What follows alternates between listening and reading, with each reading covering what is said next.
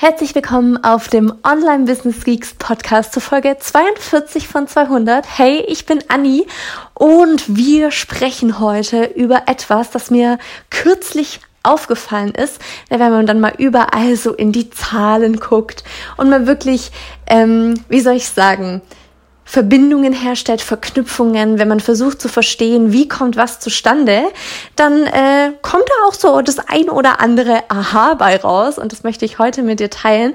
Und zwar hatten äh, Johanna und ich im Urlaub die meisten Newsletter schon vorgeplant, ne, einfach damit jeden Dienstag, so wie ihr das von uns kennt, neu, eine neue E-Mail rausgeht. Und bei einer E-Mail hat beim Planen ähm, ist was schief gelaufen und äh, die ging schon viel früher raus, als sie eigentlich sollte. Das heißt, an einem Tag hat uns eine E-Mail gefehlt und ich schreibe dann so, Johanna, ich so, was machen wir? Lass mir die E-Mail weg. Soll ich mir eigentlich, soll ich einfach eine schreiben? Und dann meinte sie so, du, gerne, do it, schreib eine E-Mail.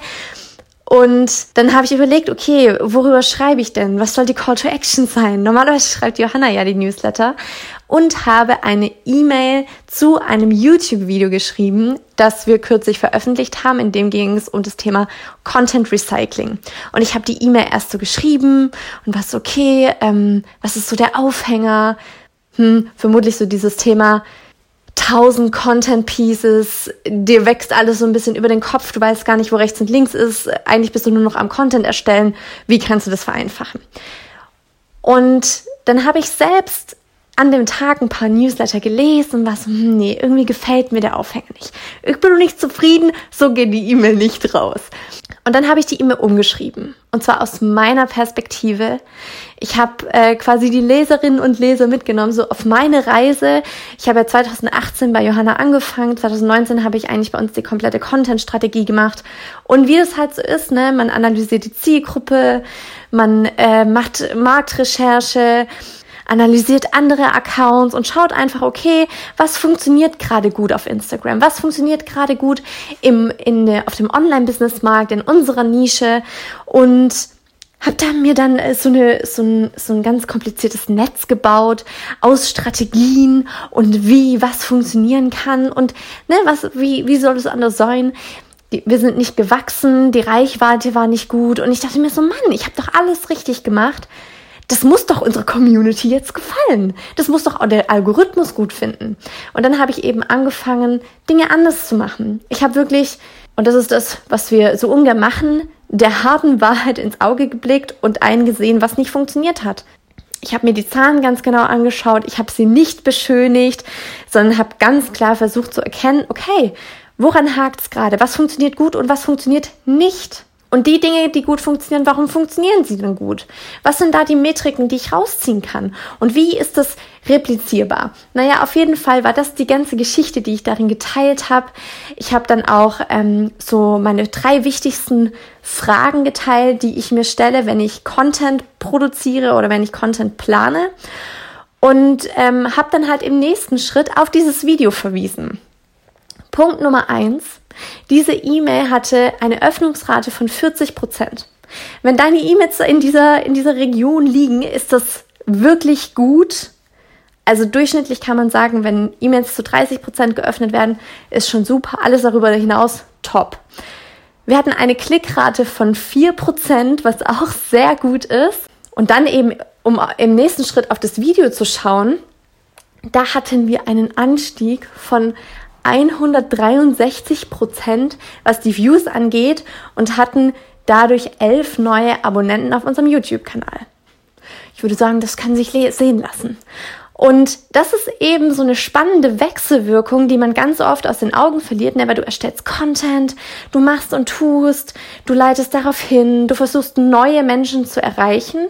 Aber was dein Newsletter eben schafft, ist dass du mit dem erstellten Content, den du so mühevoll Woche für Woche erstellst, schon eine Community hast, die du immer wieder dorthin leiten kannst, die du immer wieder darauf aufmerksam machen kannst, auf wertvolle Inhalte.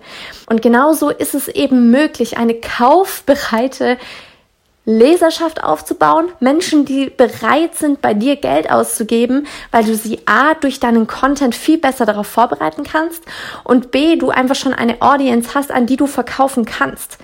Über 80 Prozent unserer Kunden waren vorher auf der E-Mail-Liste, machen einen Launch mit, machen einen zweiten Launch mit und so wird einfach dieses Vertrauen aufgebaut. Und ich habe da vorher auch ein Story Training auf Instagram gemacht, wo ich einfach unsere Community in der Story so ein bisschen ähm, genau dazu mitgenommen habe. Schau da gerne noch rein, es ist gerade erst online gegangen. Ähm, aber das ist eben genau der Punkt, dass du dir A, immer wieder deine Zahlen zu Herzen nimmst, da reinschaust und dass der Newsletter eben so ein wertvolles Tool ist, weil du da aus deiner Perspektive Geschichten erzählen kannst. Und vor allem macht es das viel berechenbarer. Ne? Also mit dem, mit dem Betreffzeilen, mit deiner Regelmäßigkeit, mit guten E-Mails schaffst du es eben, dass deine Leser die E-Mails viel eher öffnen, dadurch viel mehr Menschen deinen Content sehen als es auf Instagram möglich wäre. Weil ja, es gibt so ein paar Hacks, wie man es schaffen kann, die, die Story-Views zum Beispiel zu steigern oder durch bestimmte Hacks äh, mehr Reichweite auf ein Reel zu bekommen. Aber sind wir ganz ehrlich, so richtig in der Hand hast du es nicht. Da ist, sind immer so 30 Prozent, die irgendwie dem Zufall überlassen sind, ob dein Content ausgespielt wird. Und das ist eben ein wichtiger Punkt. Ne? Deine E-Mail-Liste, die macht es berechenbar. Und dadurch, ne, durch diese E-Mails, die du versendest, kriegst du eben auch einen richtig guten Einblick darin, welche Inhalte für deine Community relevant sind. Ne? Also, wobei wird häufig die E-Mail geöffnet? Welche Inhalte werden häufig geklickt? Das sind ja alles Metriken, die du am Start hast und wo du genau weißt, okay, da habe ich anscheinend einen Punkt getroffen und kannst dann eben in die Analyse gehen. Wie war die E-Mail aufgebaut? Wie war der Einstieg? Was hast du darin erzählt? Wie hast du zu deinem Content Piece geleitet? Und das ist so, ach, wenn ich dir nur, wenn du vor mir stehen würdest, würdest du sehen, wie ich on fire bin für dieses Thema, weil es ist wirklich, es, es ist so irgendwie so unscheinbar, dieser Newsletter. Und darin liegt aber so, so viel Kraft, die du eben nutzen kannst, um Geld zu verdienen, um mehr Kunden zu gewinnen, um mehr Vertrauen aufzubauen.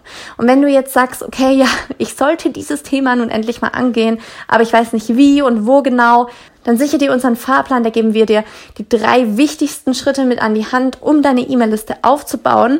Das kannst du dir einfach runterladen unter onlinebusinessgeeks.de slash newsletter-starten, findest du auch in den Show Notes. Und dann würde ich sagen, steht deinem Newsletter nichts mehr im Wege und wir hören uns bald du Geek.